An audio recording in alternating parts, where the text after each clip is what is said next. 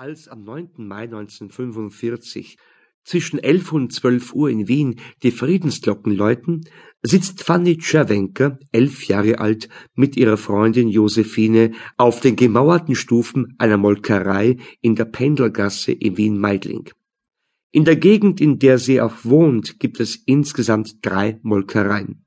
Sie kennt das Brüllen der dort eingestellten Kühe, seit sie denken kann, so dass es für sie Geborgenheit bedeutet. In den vergangenen Monaten wurden die Laute der Tiere oft vom Lärm der Luftangriffe übertönt. Sie hatte in solchen Augenblicken Angst gehabt, Angst vor dem Sterben.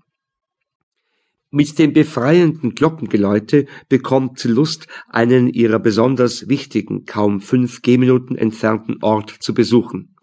Josephine will zuerst nicht mitkommen, doch Fanny überredet ihre Freundin.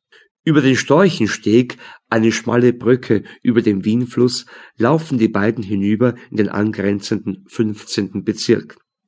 In der Graumanngasse spähen sie aus einiger Distanz zum Hotel Bauer, das während des nun endlich beendeten Krieges als Bordell für die Wehrmachtssoldaten diente. Fanny, 1934 geboren, kennt das Hotel sozusagen länger als sie denken kann. Im Oktober 1933 hatte ihr Vater, Ziehharmonikaspieler einer Bauernkapelle des Wiener Trachtenvereins, ein Zimmer in dem damaligen Stundenhotel gemietet.